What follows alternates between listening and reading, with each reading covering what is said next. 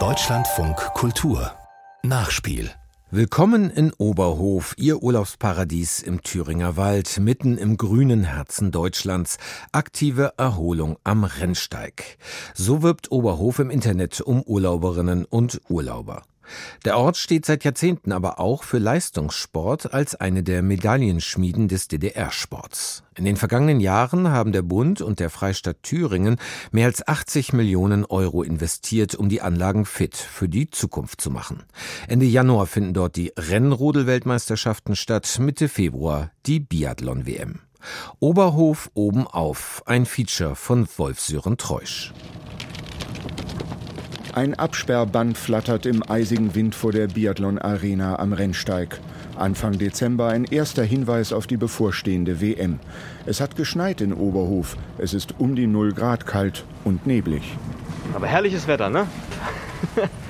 Millionen von Menschen kennen den Nebel von Oberhof oder wie Einheimische ihn nennen, aufliegende Wolken von den Übertragungen der Biathlon-Weltcuprennen im Fernsehen. Erik Lesser, der seit seinem zwölften Lebensjahr in Oberhof wohnt, haben Nebel und Wind nie gestört. Ich habe irgendwie glücklicherweise genau bei so einem Wetter meine besten Rennen gehabt. Ja, ich weiß nicht warum, aber ich habe es irgendwie gemocht, weil es war nicht so stumpf drauf losballern, wie bei so perfekten Bedingungen, wenn der Ski einfach von sich läuft. Das habe ich mir nicht so schön gefunden. Und bei solchen widrigen Bedingungen muss man sich mal ein bisschen mehr Gedanken machen vorher. Da fand ich das tatsächlich so immer schöner. Das war natürlich extrem anstrengend. es war ganz anders fordernd, aber irgendwie habe ich das gemocht. Und auch so beim Schießstand kamen einige dann damit nicht so klar. Haben vielleicht den Fokus verloren. Hatte ich irgendwie mal ein gutes Händchen gehabt. Tolle Stimmung. Wie zum Beispiel 2017 beim Massenstartrennen in Oberhof. Mit der Spitzengruppe kommt Erik Lesser zum letzten Schießen, beflügelt von weit mehr als 20.000 Zuschauerinnen und Zuschauern im Stadion und an der Strecke, sein Heimpublikum. Wenn du gut drauf bist, ist es dir fast egal, aber du saugst natürlich das Positive auf, gerade wenn du triffst, das bestärkt dich. Und du gehst auch mit einer anderen Einstellung auf die nächste Runde, wenn du Null geschossen hast. Fehler, Erik Lesser. Wenn du schlecht drauf bist, dann denkst du dir, oh, ist das irgendwie fast peinlich, was ich jetzt hier gerade mache. Und auch in der Strafrunde, wenn du da dreimal kreiselst als Einziger, dann denkst du ja, oh, jetzt gucken hier 25.000 Leute nur auf mich. Die erkennen mich dann bestimmt auch, wenn ich in drei Wochen noch einkaufen gehe. Das ist mir ein bisschen peinlich. Also manchmal an schlimmen Tagen habe ich echt so gedacht, ich denke, oh, hoffentlich, hoffentlich sieht das hier keiner, aber es sind zu viele Menschen, als dass sie es nicht sehen könnten. Da kommt er nicht, aber Lesser kommt. Lesser greift vor Kart noch an. Simon Champ gewinnt. Gratulation, Fotofinish zwischen Lesser und. Boah. An jenem Sonntag im Januar 2017 passt alles, fast alles. Nach einer furiosen Schlussrunde wird Erik Lesser Zweiter hinter seinem Teamkollegen Simon Schemp. Unglaublicher, traumhafter Tag für das deutsche Biathlon hier in Oberhof vor heimischer Kulisse. Ein Doppelsieg. Mitte Februar hoffen die Deutschen auf ähnliche Erfolge. Dann finden hier die Biathlon-Weltmeisterschaften statt. Erik Lesser, mehrfacher Welt- und Europameister, wird als TV-Experte dabei sein. Im März 2022 beendete er seine Karriere als Leistungssportler. So, wir kratzen hier mal ein bisschen Schnee weg, weil oben schneit da. Wenn er zu Hause ist, macht Erik Lesser Stimmung für seinen Heimatort. Bei einem kurzen Gang durchs Stadion zeigt er mir, was Oberhof alles unternommen hat, um die kommende WM ausrichten zu können. 2016 hatte der Biathlon-Weltverband den Thüringern gedroht, sie aus dem internationalen Rennkalender zu streichen. In den vergangenen drei Jahren entstanden neue Funktionsgebäude, zusätzliche Tribünen wurden errichtet, die Schießanlage modernisiert. LED-Beleuchtung und Anzeigetafeln sorgen dafür, dass Athleten und Publikum auch bei Nebel den Durchblick behalten.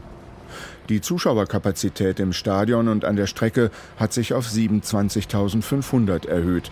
Im Einzelnen alles top funktional, findet Erik Lesser. Aber mir fehlt so ein bisschen das Besondere dabei. Man hat den Charme des Alten zwar behalten, aber so was Besonderes fehlt mir. Für die Millionen, die hier verbaut wurden.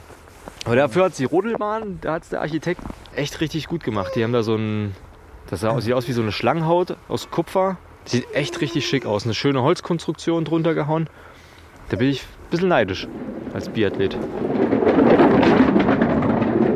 Die Rennschlitten- und Bobbahn Oberhof, die Lokalmatador Lesser anspricht, befindet sich einen Kilometer entfernt von der Biathlonanlage. Überdacht wird sie von einer futuristisch anmutenden Holzkonstruktion, darauf tausende von in der Sonne, wenn sie denn scheint, schimmernden Platten aus einer Aluminium-Kupferlegierung. Alle per Handarbeit einzeln zurechtgebogen und verschraubt. Spektakulär. Gesamtlänge 1350 Meter, Höhenunterschied knapp 100 Meter. Auch die Eisarena wurde in den vergangenen drei Jahren umfangreich modernisiert, schwärmt Rennrodler Max Langenhahn. Vorher war das halt irgendwie fast schon eine Ruine. Jetzt sieht sie wieder gut aus und schick und da sind, glaube ich, auch alle happy drüber. Und ja, es ist einfach anschaulich, auch für den Zuschauer. Das finde ich schon ganz klasse. Der Grund für die Umbauarbeiten? In wenigen Tagen beginnen hier die Rennrodel-Weltmeisterschaften.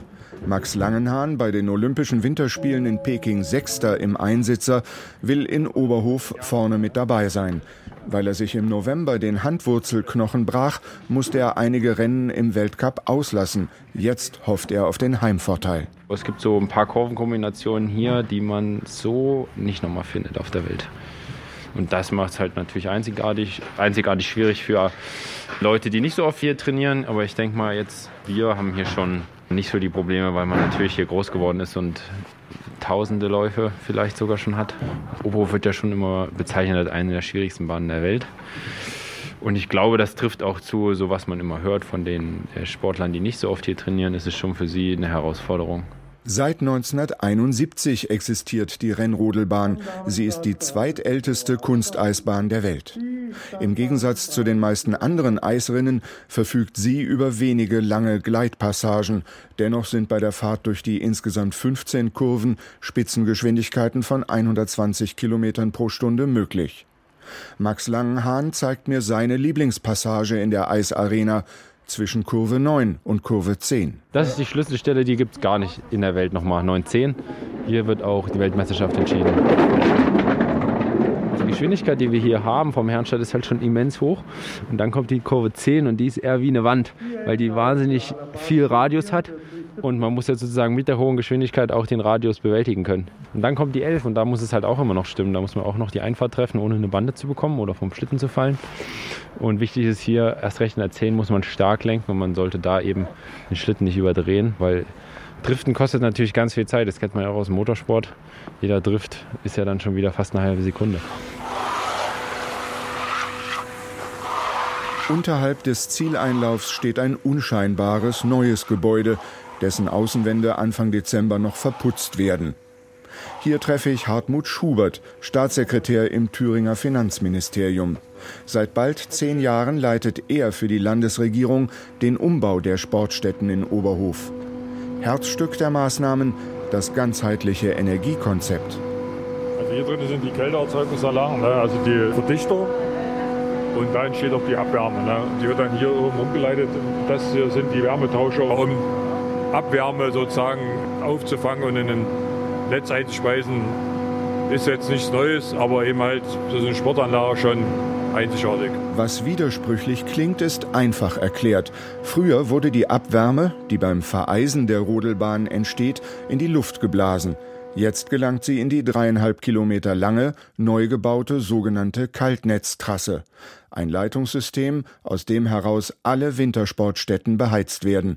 In Deutschland ein Novum, sagt Hartmut Schubert. Was uns von den anderen unterscheidet, ist vor allen Dingen die Sache Energieerzeugung und Energieausnutzung. Also so eine Kaltnetztrasse gibt es nirgendwo. Vor allen Dingen mal sagen, diese Konzentration an Sportanlagen hier an einer Stelle. Wir haben ja hier das Biathlonstadion, die Skihalle. Wir haben hier die Rennschlittenbahn und das ist ein Riesenareal äh, mit ganz vielen Gebäuden auch für Nachwuchssportler und unsere Verwaltung, was man alles so für den Betrieb der Sportanlagen braucht. Also die werden erstmal in erster Linie damit beheizt, aber wir sind auch in der Endverhandlung mit der Bundeswehr. Da gibt es eine Sportfördergruppe hier, die möchte gerne von uns die äh, Wärme dann äh, abnehmen. Wir haben mit Hotelstandorten sind wir auch relativ weit. Also da sind noch Möglichkeiten in Größenordnung da. Auf lange Sicht sollen im Stadtzentrum weitere Abnehmer dazukommen. Das Sportgymnasium, eine Dreifelder-Sporthalle, Grundschule und Kita. Trainings- und Wettkampfstätten ressourcenschonend und nachhaltig zu betreiben, stand von Beginn an im Mittelpunkt des gesamten Vorhabens.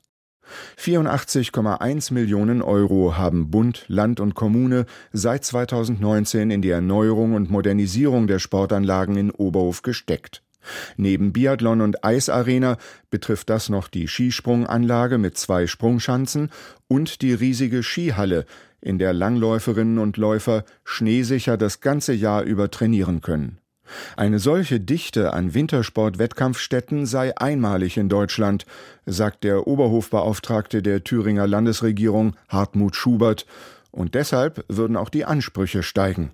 Wenn man sieht, was alles in den neuen Ländern alles weggebrochen ist nach der Wende, dann haben wir das auch nicht umsonst investiert, sondern sagen einfach, der Wintersportstandort, der aus der DDR hier überliefert ist und die Sportanlagen sind ja alle schon äh, teilweise 50 Jahre alt, der sollte halt sich auch hohe Ziele setzen. Und das ist das Ziel, Wintersportstandort Nummer eins zu sein.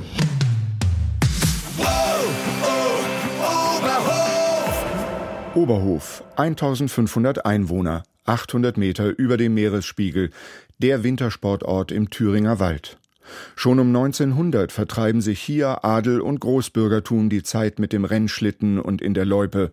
Später besuchen Filmstars wie Marlene Dietrich den mondänen Ort am Rennsteig.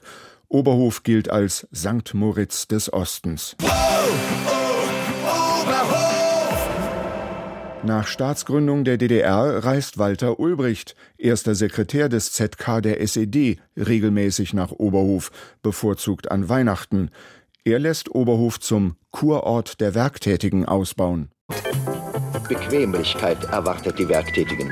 Moderne, schöne Räume, das merkt man schon bei der ersten Besichtigung. Und besonders an Familien mit mehreren Kindern wurde gedacht. Viele skibegeisterte DDR-Bürger wollen Urlaub in Oberhof machen. Eines der 4500 Betten in den staatlichen Erholungs- und Kureinrichtungen zu ergattern, gleicht einem Fünfer im Zahlenlotto. Aber dann ist der Platz am Buffet sicher. Verlockend, was die Kellner und Köche allmorgendlich und allabendlich aufbauen. Es ist eine der vielen Versuchungen Oberhofs. Parallel wird Oberhof zu einer der Kaderschmieden des DDR-Wintersports ausgebaut. Dopingdilemma und Stasi-Spitzel inklusive. Biathlet Frank Ulrich und Bobfahrer Wolfgang Hoppe trainieren in Oberhof und holen Gold bei Olympia. Nach dem Mauerfall wird weiter kräftig investiert. Oberhof wird zu einem der Zentren des gesamtdeutschen Wintersports. Zwischen 1990 und 2022 holen Athletinnen und Athleten aus Oberhof allein 20 Mal olympisches Gold an den Rennsteig. Oh, oh, Oberhof! Mannschaft. Grüße. Achtung bei euch hier. Ex-Biathlet Erik Lesser hat von Olympia zwei Silber- und eine Bronzemedaille mit nach Hause gebracht. Gemeinsam besuchen wir Katis Kaffeestübchen im Zentrum von Oberhof. Gern isst er dort nachmittags ein Stück Kuchen. Ich überrasche ihn mit der eigentlich gar nicht so überraschenden Frage, wie sehr Oberhof seiner Meinung nach von den beiden kommenden sportlichen Großereignissen profitieren werde. Also ich beschreibe kurz, wie ich hier gerade vor dir sitze. Er fasst sich an die Stirn und reibt sich die Stirn, weil er intensiv darüber nachdenkt. Äh, natürlich ist die Heim-WM, diese Doppel-WM, Schlittenfahren und Biathlon, ist natürlich eine Riesenchance, klar. Hier werden Gelder investiert in den Ort, die müssen am Ende aber auch umgesetzt werden. Also der Ort muss ja auch noch in fünf Jahren davon profitieren. Erik Lesser nennt ein Beispiel dafür, wie eine an sich gute Idee nicht zu Ende gedacht wurde, der Stadtplatz in Oberhof. In seine Gestaltung wurde viel Geld investiert. Dennoch werde er für Eröffnungsfeiern und Siegerehrungen bei Sportgroßveranstaltungen nicht genutzt, weil eine zentrale Verbindungsstraße im Ort über ihn hinwegführt. Überhaupt findet Erik Lesser, die Stadt brauche ein Tourismuskonzept, das über den Wintersport hinausgehe. Wenn ich mir den Klimawandel anschaue, dann ist ja der Wintersport in den nächsten zehn Jahren ja deutlich rückläufig. Also wir müssen uns ja auf den Sommer konzentrieren. Und es brauche ein Konzept, das mehr zu bieten habe als Wandertourismus für die Generation 60 plus. Wir müssen es schaffen, als Ort diverser zu werden, junge Leute herzubringen. Mit dem Family Hotel ist ja schon mal der erste Riesenschritt geschafft. Da bekommen wir junge Leute her.